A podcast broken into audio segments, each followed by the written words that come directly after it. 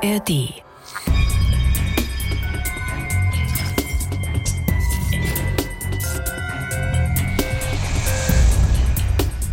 Ein guter Arzt kann ja ganz viel aus der Farbe des Urins herauslesen. Also ich weiß nur, wenn er hellgelb ist oder vielleicht sogar fast farblos, dann ist das super. Das heißt nämlich, man trinkt genug. Wenn er dunkelgelb ist, bekommt der Körper nicht genug Flüssigkeit. Was aber, wenn der Urin auf einmal rosarot ist? Die harmlose Erklärung ist vielleicht sowas wie rote Beete oder aber es könnte auch Blut im Urin sein. Und genau das ist dem zwölfjährigen Jul Heimann passiert, zum großen Schrecken seiner Eltern Ilona und Stefan. Also es war, da rutschte mir schon das Herz in die Hose. Und ab da ging es halt eigentlich los, ne? Und damit moin und herzlich willkommen zu einer neuen Folge unseres NDR-Podcasts Abenteuer Diagnose. Wir lösen heute mit euch wieder ein spannendes Medizinrätsel. Und bei mir im Studio ist wieder Volker Arendt. Hallo, Volker. Hallo, Anke. Rosa-roter, blutiger Urin und das bei einem zwölf Jahre alten Jungen, das klingt ziemlich bedrohlich. Volker, du hast ja für den heutigen Fall mit der Familie Heimann gesprochen und wirst uns gleich ausführlich über ihre Geschichte erzählen. Mhm. Was macht diesen Fall denn für dich so besonders? Da gibt es gleich mehrere Aspekte. Also zum einen ist es so, dass dieser Fall wirklich eine total unerwartete Auflösung hat. Und dann ist es auch noch eine, die eigentlich gar nicht möglich ist, aber trotzdem passt am Ende. Es gibt eine ganz verblüffende, einfache Möglichkeit, dem Jungen zu helfen. Und zu guter Letzt hat dieser Fall für Hunderttausende von Menschen handfeste Konsequenzen mit sich gebracht. Und zwar bestehen diese Konsequenzen sogar heute noch, obwohl die Geschichte aus dem Jahr 2014 stammt. Das klingt schon mal sehr vielversprechend. Bevor wir gleich richtig tief einsteigen, noch eine ganz kleine Bitte in eigener Sache. Egal, ob ihr uns schon seit langem zuhört oder gerade erst entdeckt habt, wir würden total gerne mehr von euch wissen. Und zwar, wie ihr unseren Podcast findet, was euch vielleicht noch fehlt, was wir besser machen könnten. Und um genau das zu erfahren, haben wir eine kleine Online-Umfrage aufgelegt. Die verlinken wir euch hier in den Show Notes und würden uns total freuen, wenn ihr euch im Anschluss an diese Folge einmal für fünf Minuten durchklickt und uns euer Feedback gebt. Natürlich alles anonym. So, und jetzt weiter mit unserer heutigen Geschichte. Vielleicht einmal kurz vorweg, mit wem wir es heute zu tun haben? Ich wollte dich gerade darum bitten, stell uns doch die Familie Heimann einmal etwas besser vor. Ich habe Familie Heimann damals äh, bei sich zu Hause in Solingen besucht und das Erste, woran ich mich da erinnere, ist der große Bolzplatz. Und zwar ist es so, dass äh, Ilona und Stefan Heimann zusammen vier Kinder haben. Das sind alles Jungs. Und damit die genug Auslauf bekommen, sage ich mal, haben die Eltern damals gleich das leere Nachbargrundstück mitgekauft und in einen riesigen Bolzplatz umgewandelt. Wow, also zum einen vier Jungs, Respekt. Ich habe vier Brüder, ich weiß ganz genau, was das heißt und was bei den Heimanns so los ist. Äh, und dann ein eigener Bolzplatz, das nenne ich mal wirklich Luxus. Wie alt sind die Jungs denn damals, als das losging? Der jüngste war acht und der älteste 16. Jul, der ist mit seinen zwölf Jahren der zweitjüngste und er wirkte bei meinem Besuch auch, naja, es war schüchtern und ein bisschen sensibel im Vergleich zu den anderen Jungs, die da so rumliefen. Das ist übrigens auch der Grund, weswegen Jul selber äh, nicht zum Interview gekommen ist. Wir werden ihn nicht hören in dieser Geschichte. Er war damals einfach A noch zu jung und B, ich glaube auch wirklich noch ein bisschen zu schüchtern. Das heißt, du hast dir seine Geschichte von seinen Eltern, Ilona und Stefan, erzählen lassen. Was machten die denn für einen Eindruck auf dich? Stefan Heimann ist ein selbstständiger Tischler, der hat einen gut gehenden Betrieb und ist der ruhende Pol in der Familie. Ilona Heimann dagegen strotzt regelrecht vor Energie und naja, trotz des ganzen Stress mit ihren vier Jungs ist sie immer noch aufgeladen, voll mit Tatendrang. Klingt sehr sympathisch. Äh, lass uns äh, direkt loslegen. Wie kam es denn bei Jul zu diesem Blut im Urin? Also das Ganze beginnt wie auch sonst äh, mit Fußball.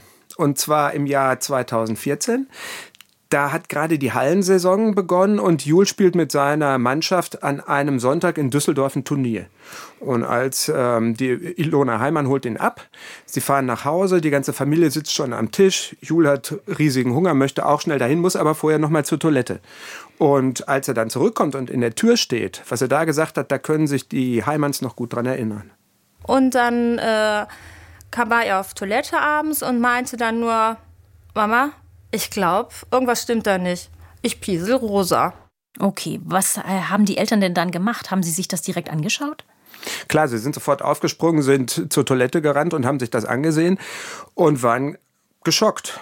Also äh, klar, es hätte jetzt sein können, dass Jul sich beim Sport irgendwas verletzt hat. Deswegen packen sie sich ihren Sohn und fahren mit dem auch gleich in die Notaufnahme des Solinger Krankenhauses. Und was wird da unternommen? Der Arzt untersucht den Urin von Jul und stellt fest, dass sich das alles inzwischen wieder gebessert hat. Dann musste er nochmal Urin abgeben, was auch wieder heller war in dem Moment. Und haben gesagt, ja, sind Blut, ist Blut im Urin. Aber nichts Gravierendes. Nichts Gravierendes? Wie kann der Arzt in der Notaufnahme denn da so sicher sein, wenn er doch nur eine Urinprobe untersucht hat? Vor allem, was vermutet er denn, woher das Blut kommt? Also er nimmt an, dass in der Blase ein kleines Äderchen geplatzt ist. Das kommt häufiger vor, insbesondere wenn man Sport auf so einem harten Hallenboden macht. Durch dieses Beschleunigen und Abbremsen die ganze Zeit kann das mal passieren, dass so eine Ader platzt in der Blase. Deswegen nimmt er das Ganze jetzt auch erstmal nicht so ernst.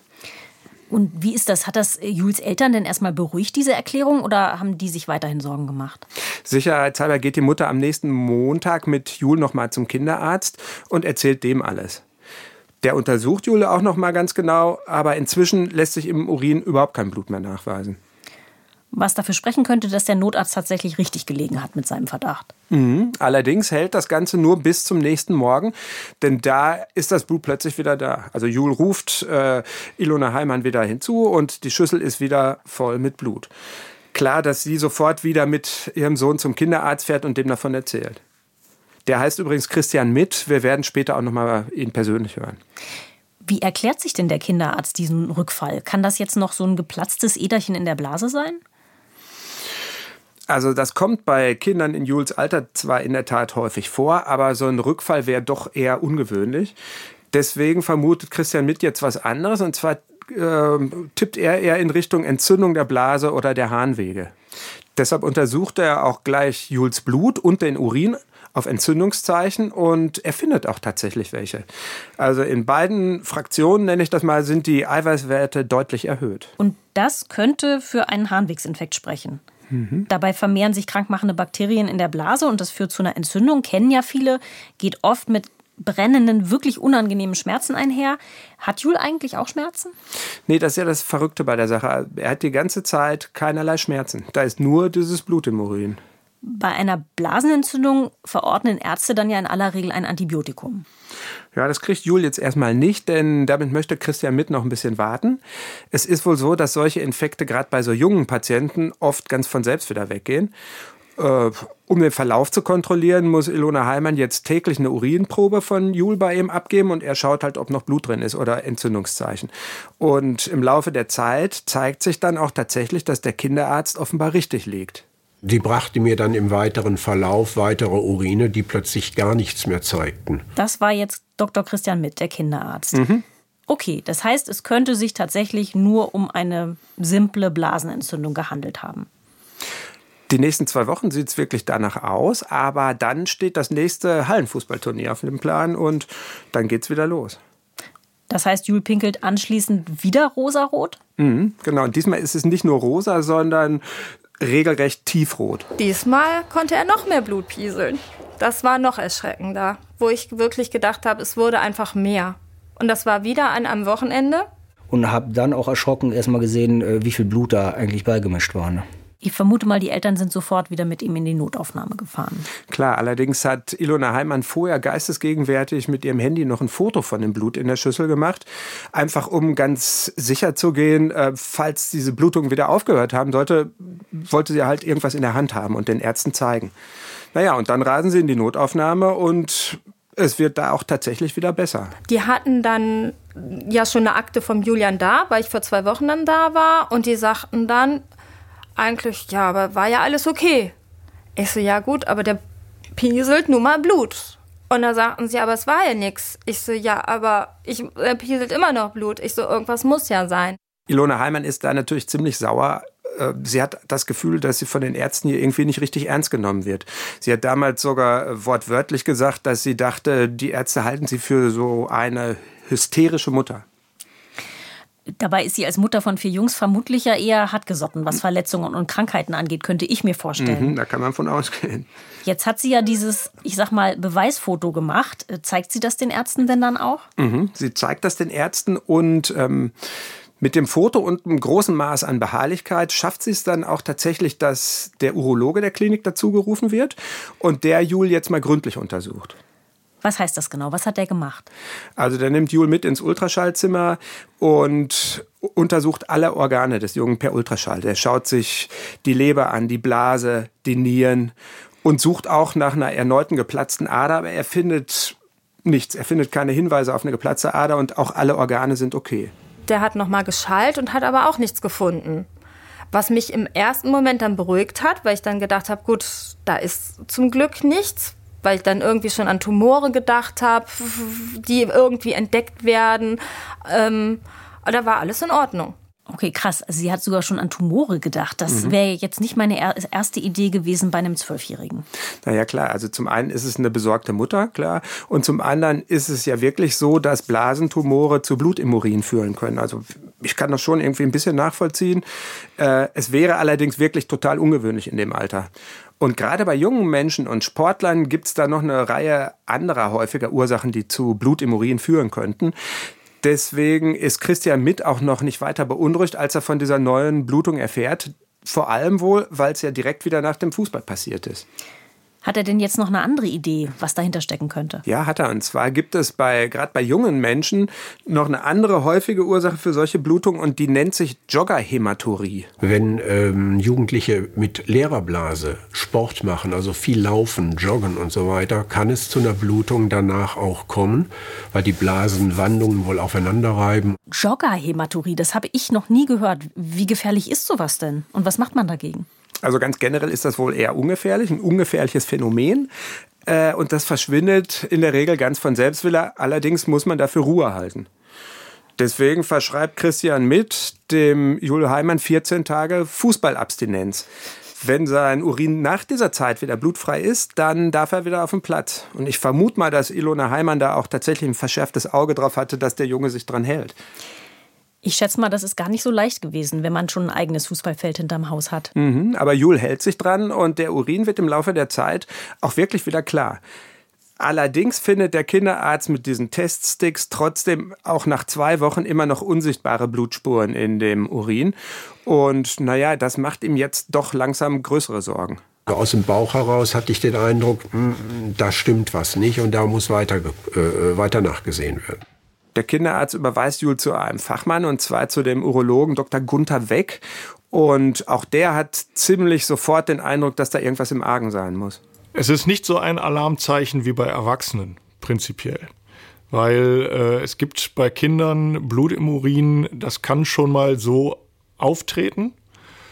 Wenn es wiederholt auftritt, dann ist es natürlich äh, schon eine Sache, der man absolut auf jeden Fall nachgehen muss. Was hat der Urologe denn jetzt für Verdächtige auf dem Zettel? Also Gunther Weck möchte sich erstmal selbst nochmal ein genaues Bild machen und rollt den Fall quasi nochmal ganz von vorne auf. Soll heißen, der macht wieder Urinkontrollen, diverse Blutabnahmen und untersucht Jul auch nochmal per Ultraschall und das Ganze läuft über einen Zeitraum von zwei Wochen, wo die Ilona Heimann auch hier regelmäßig wieder den Urin abgeben muss. Und findet Gunther Weck dabei denn irgendetwas? Vielleicht ja doch eine Entzündung an der Blase, eine Infektion? Also er empfindet auf jeden Fall äh, erhöhte Entzündungswerte im Blut und Urin des Jungen und dafür muss es ja schließlich irgendeinen Grund geben. Deswegen weitet er seine Fahndung jetzt aus und sucht nach zum Beispiel ähm, E. coli-Bakterien aus dem Darm. Darmbakterien, die könnten in den äh, Harnleiter eingewandert sein und da eine Entzündung verursacht haben. Es gibt auch noch alle möglichen anderen Bakterien, Proteusbakterien, Staphylokokken. Es könnten aber auch Pilze sein, wie Candida albicans und es könnten auch sogar Viren sein, sowas wie Polyomaviren oder so. Ähm, aber all diese Sachen lassen sich bei Jule eben nicht nachweisen, sodass nach dieser ganzen Untersuchungsphase nur noch zwei wirklich deutlich gefährlichere Verdächtige überbleiben. Und die wären? Das ist zum einen passt es gut zu einer Tuberkulose, also einer Infektion mit den Tuberkulosebakterien. Und zum anderen könnte es jetzt dann doch auch Krebs sein, weil, wie gesagt, also Tumore können schon auch Blut im Urin verursachen. Das äh, fängt an von Nierentumoren über Harnwegstumore im Bereich des Nierenbeckens, im Bereich des Harnleiters und vor allen Dingen dann der Harnblasenkarzinom. Das Harnblasenkarzinom, der bösartige Tumor der Harnblase. Das ist ein ganz schön heftiger Verdacht bei so einem jungen Menschen. Mhm. Wie haben die Heimanns denn darauf reagiert? Also die haben erzählt, dass der Dr. Weck ihnen das gar nicht so direkt gesagt hat. Sie haben zwar bemerkt, dass der bei jedem Besuch angestrengter geguckt hat, ähm, aber mehr eben nicht. Er hat jetzt nicht gesagt, dass es jetzt ernst wird. Allerdings hat er Jul dann irgendwann zur weiteren Untersuchung ins Wuppertaler Krankenhaus überwiesen. Und das war für den Stefan Heimann doch ein klares Zeichen. Und da kriegt man natürlich Angst, dass es wirklich was Schlimmeres ist. Ne? Wieso jetzt eine Klinik? Was sollten die Ärzte dort untersuchen? Also zunächst sollten sie mal äh, die Blase genau untersuchen, um ganz sicher zu gehen, dass da eben kein Tumor ist. Und das macht man über eine Blasenspiegelung. Erzähl doch mal kurz, wie diese Untersuchung abläuft. Also da schieben die Ärzte ein winziges Endoskop quasi von vorne durch Penis und Harnleiter bis in die Blase. Das ist eine unangenehme Untersuchung und naja, Jules Vater hatte da einen riesen Respekt vor der Untersuchung. Da haben gestandene Männer Angst vor. Äh, das möchte ich nicht gemacht bekommen, wenn es nicht unbedingt sein muss. Aber als Zwölfjähriger ist das sicherlich noch mal eine ganz andere Nummer. Ne? Bei Jule wird diese Untersuchung unter Vollnarkose gemacht. Das macht man so bei Kindern. Und trotzdem, ich habe ja mit den Heimanns vor dem Podcast nochmal gesprochen, also trotzdem ist diese Untersuchung eine Sache, die sich bei den Heimanns bis heute eingeprägt hat. Also daran erinnern sie sich immer wieder mal. Und hat das Ganze denn wenigstens was gebracht? Haben die Klinikärzte bei der Spiegelung was entdeckt? Also die Spiegelung führt eine ganz erfahrene Urologin durch, die heißt Ines Wissosek. Und ja, sie hat dabei auch was entdeckt. Dann habe ich mir die Blase von innen angeguckt. Da war zum Glück auch ein Tumor nicht zu sehen. Es zeigte sich aber ein auffälliger Bezirk im Bereich der Blasenhinterwand, wo die Blase gerötet war, so ein bisschen verdickt und auch mit ungewöhnlichen, so weiß-gelblichen Stippchen, die doch sehr verdächtig aussahen. Weiß-gelbliche Stippchen, das äh, klingt so ein bisschen wie Eiter. Mhm. Und deswegen vermutet Ines Wissosek jetzt auch, dass da eine Infektion mit besonders hartnäckigen Bakterien hinterstecken müsste. Sie nimmt während der Spiegelung eine Probe aus dem auffälligen Bereich an der Blasenhinterwand und schickt diese ganze Probe in die Pathologie der Klinik. Also es sah jetzt nicht wie was Bösartiges aus, sah schon eher entzündlich aus, eher so in Richtung vielleicht eine Tuberkulose. Das war ja auch ein Verdacht des Urologen Dr. Weck. Mhm. Äh, die Tuberkulosebakterien, die Mykobakterien, das sind ja echte Überlebenskünstler, die sind sehr hartnäckig. Aber wie gelangen die in die Blase? Die Krankheit spielt sich ja normalerweise eher in der Lunge ab. Das ist auch die wichtigste Eintrittspforte für die Bakterien. Also die gelangen durch Einatmen eines Aerosols, das kennt man ja heute ganz gut seit Corona, ähm, in die Lunge Vorher hat ein Infizierter diese Bakterien ausgeatmet und normalerweise versucht der Körper jetzt diese Bakterien mit Abwehrzellen irgendwie abzukapseln, dass die gar nicht tiefer in den Körper eindringen können. Wenn er das aber nicht rechtzeitig schafft, dann gelangen die Keime über die Blutbahn in den Körper und können an den unterschiedlichsten Stellen Organe befallen. Also es gibt äh, neben dieser Blasentuberkulose gibt es Nieren- und Harnwegstuberkulosen, es gibt Hirnnerventuberkulosen, Knochentuberkulosen, Darmtuberkulosen. Das heißt, das ist ein durchaus plausibler Verdacht. Wie, wie lange dauert denn jetzt diese Untersuchung in der Pathologie? Die Heimanns, die saßen da bestimmt ja auf heißen Kohlen. Also die Ärzte haben gesagt, es kann bis morgen dauern. Deswegen nehmen die Heimanns Jul nach der Untersuchung und fahren mit ihm erstmal wieder nach Hause, um abzuwarten. Aber das Ganze dauert dann doch nicht so lange. Und zwar klingelt noch am gleichen Abend bei den Heimanns das Telefon, ist so gegen 8 Uhr. Äh, ja, und am Apparat ist der Chefpathologe der Klinik, der heißt Professor Stefan Störkel. Und ist das jetzt ein gutes Zeichen, dass der so schnell anruft oder eher ein schlechtes? Also Ilona Heimanns Herz bleibt zumindest fast stehen, als sie auf ihrem Apparat die Nummer des Wuppertaler Krankenhauses sieht und äh, dann auch noch den Chefpathologen der Klinik am Apparat hat. Aber das Ganze entwickelt sich dann in eine ganz andere, unerwartete Richtung. So erinnern sich Professor Störkel und Ilona Heimann an das Telefonat. Ja, die war überrascht, dass um die Uhrzeit sie jemanden noch anruft und dann noch so explizit Fragen stellt äh, dazu. Und da sagt der Pathologe, na, mal äh, eine Fernreise gemacht? Und da sage ich, nee, wir sind Camper, aber Frankreich ist so das weiteste Ziel. Also eine Fernreise nicht so. Und dann meint er, na, das Kind adoptiert. Ich so, nein, auch kein adoptiertes Kind. Für meine Verdachtsdiagnose gab es ja nur zwei Dinge, die erfüllt sein mussten. Entweder eine Fernreise oder aber die Person kommt aus einem entfernten Land. Dann wäre es beim Kind die Adoption. Okay. Professor Störkel hat offenbar eine neue Verdachtsdiagnose, die jetzt wahrscheinlich nichts mit einer Tuberkulose zu tun hat, sondern mhm. anscheinend etwas sehr Exotisches ist. Mhm. Was genau hat er denn in den Proben aus Jules Blase gefunden? Also er hat in diesen gelblichen Stippchen auf der Blasenrückwand tatsächlich was Exotisches gefunden, aber das ist kein Bakterium, sondern es ist viel größer vergleichsweise. Das klingt ein bisschen gruselig, Volker. Klär uns auf. Es sind, um ganz genau zu sein, Parasiten und zwar tropische Würmer, die er da gefunden hat. Die nisten offenbar in der Blasenrückwand von Jul und ernähren sich von seinen Blutzellen. Tuberkulose klang ja schon nicht schön, aber das klingt jetzt richtig furchtbar. Stefan Heimann der kann im ersten Moment auch kaum glauben, was seine Frau ihm da nach dem Telefonat erzählt.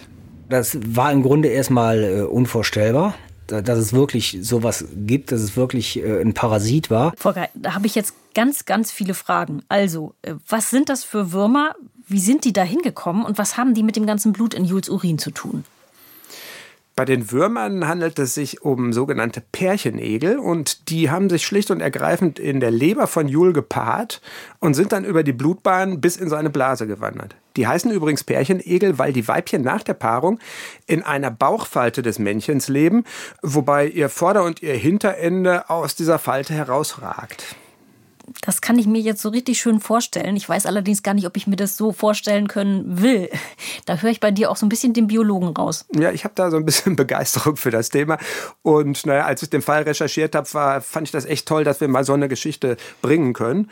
Ähm, die Würmer, die sind wirklich besonders und haben auch einen ziemlich abgefahrenen Lebenszyklus, aber den werden wir nachher ja noch hören. Also irgendwie sind jedenfalls diese Würmer in Jules Körper gekommen, landen am Ende in der Blasenwand und dann? Dann ernähren sie sich auf der einen Seite von Blutzellen in dem Blutgefäß, durch das sie ja dahin gewandert sind. Und auf der anderen Seite bohrt sich das Weibchen äh, durch die Blasenwand und pumpt jeden Tag Tausende von Eiern in die Blase. Und dabei kommt es eben zu diesen heftigen Blutungen. Und die Blase war wohl beim Jul extrem voll, voll diesen Wurmeiern. Boah, da, so ein bisschen höre ich den Ekel von Ilona Heimann da schon durch. Und mhm. ich kann es verstehen. Ja, klar. Also die Eltern, aber auch Jul selbst, die waren natürlich alle ziemlich angefasst. Ich meine, Würmer, wer will das schon haben? Fiese Vorstellung. Ähm, und diese Würmer sind in der Tat auch nicht ganz ungefährlich. Also es sterben pro Jahr weltweit ungefähr 200.000 Menschen an den Folgen von so einer Infektion. Das passiert allerdings meist, wenn die Infektion lange unentdeckt bleibt und das Immunsystem des Körpers versucht, die Parasiten irgendwie loszuwerden. Dabei äh, zerstört es auch Gewebe, wie zum Beispiel bei Jul in der Blase. Es kann aber auch der Darm betroffen sein, denn auch da nisten diese Egel ganz gerne. Die Egel heißen ähm, Schistosoma hematobium und die Krankheit, die sie auslösen, nennt sich Schistosomiasis oder Bilharziose. Laut WHO sind ungefähr 250 bis 300 Millionen Menschen weltweit damit infiziert. Ich glaube, wir könnten jetzt mal kurz unser Lexikon dazu hören. Die Bilharziose ist nach der Malaria die häufigste parasitäre Infektionskrankheit überhaupt. Auslöser sind winzige Würmer, Pärchenegel der Gattung Schistosoma. Die Larven dieser Egel leben in Seen oder ruhigen Seitenarmen von Flüssen. Sie können badende Menschen befallen, indem sie sich durch die Haut in ein Blutgefäß bohren.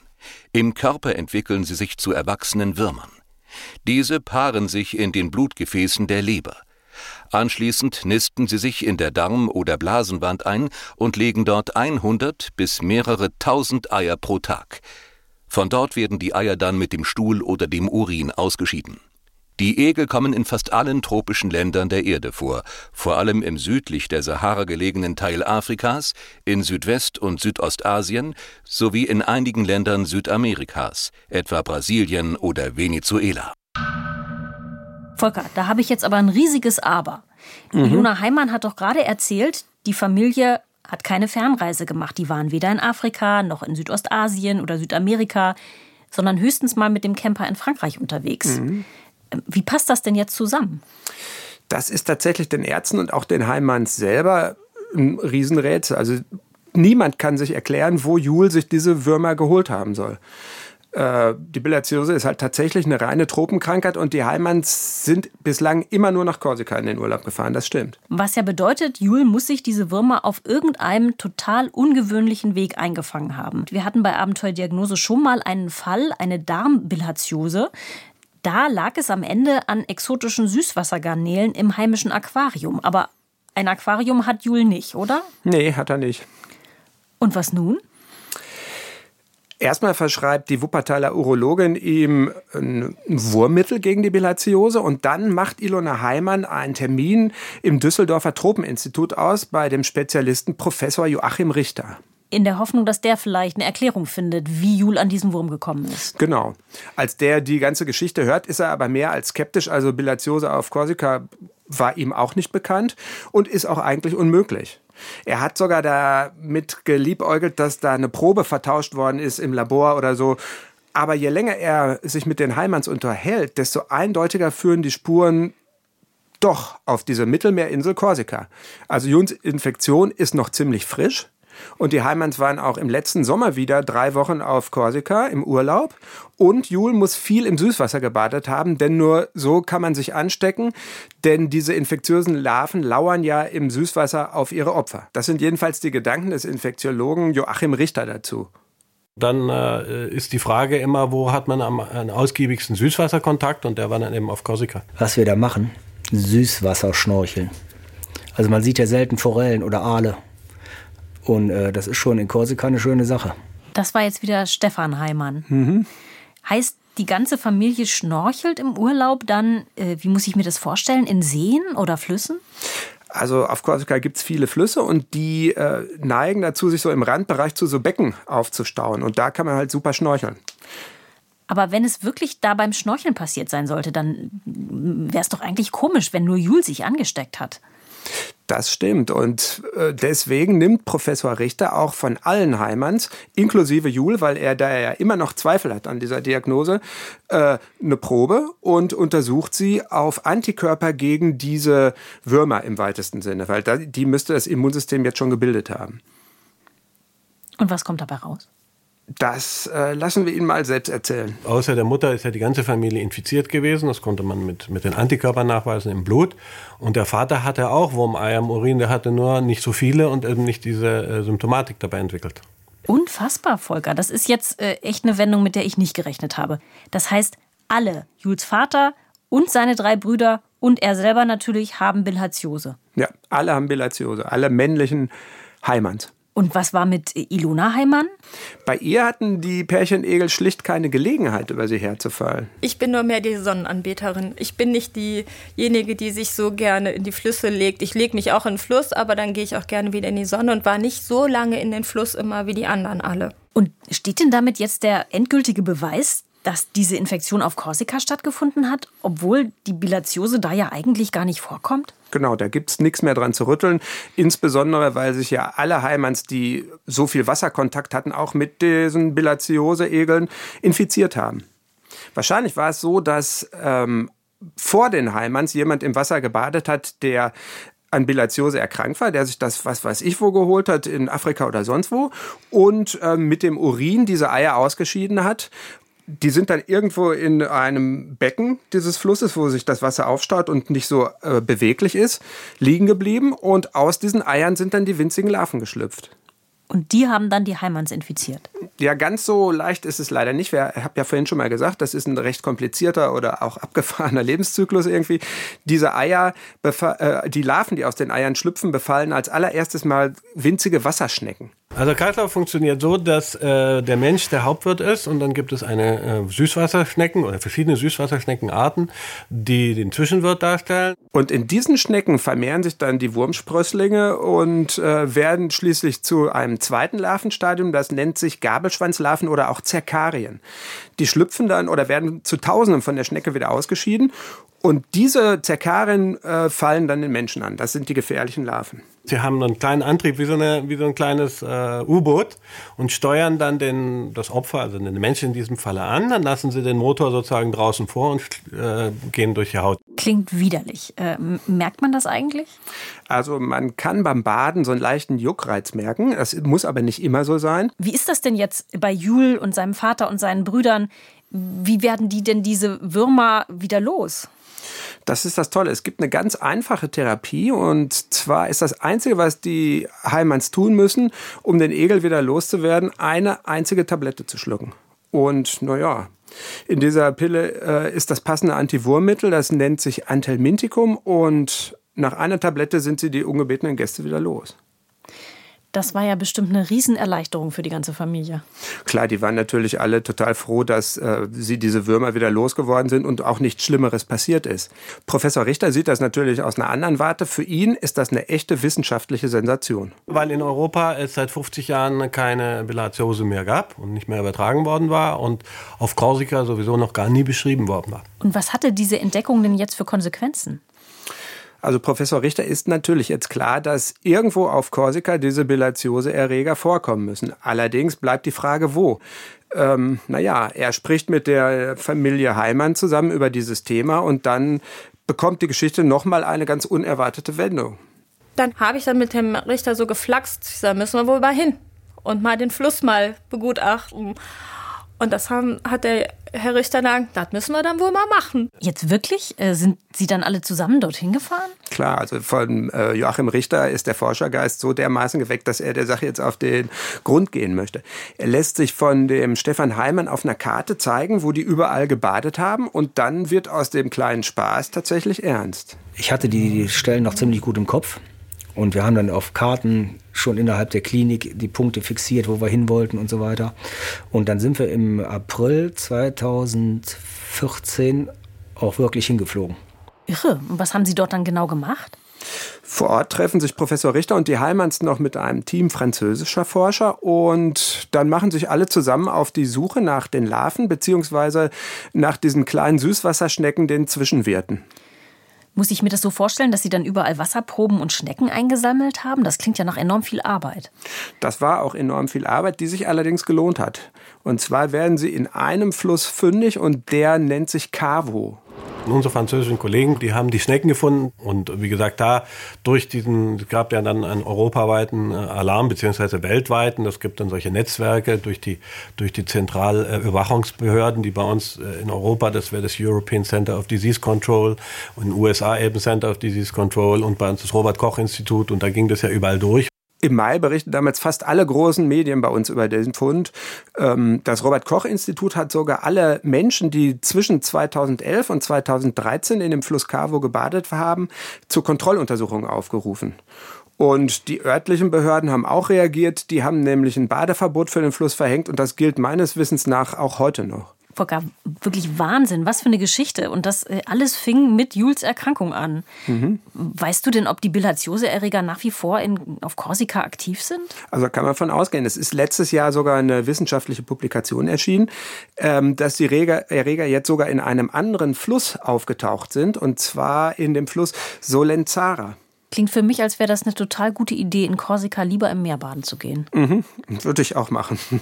Sag mal, wie geht es den Heimanns denn inzwischen? Das ist ja jetzt alles einige Jahre her. Also die männlichen Heimanns sind dank der Anti-Wurm-Tablette bis heute egelfrei. Jul ist inzwischen 18 Jahre, der macht eine Ausbildung in der Werbebranche und möchte das über kurz oder lang auch noch studieren. Und Ilona Heimann hat uns eine kurze Mail geschrieben und darin schreibt sie Folgendes. Was uns immer wieder beschäftigt, ist, was passiert wäre, wenn wir nicht rausgefunden hätten, woher die Bilatiose kam. Es waren ja doch so viele Menschen in diesem Fluss baden. Irgendwie haben wir das Gefühl, dass wir nochmal nach Korsika müssten, um damit besser abschließen zu können. Und natürlich, um uns nochmal das schöne Land anzusehen.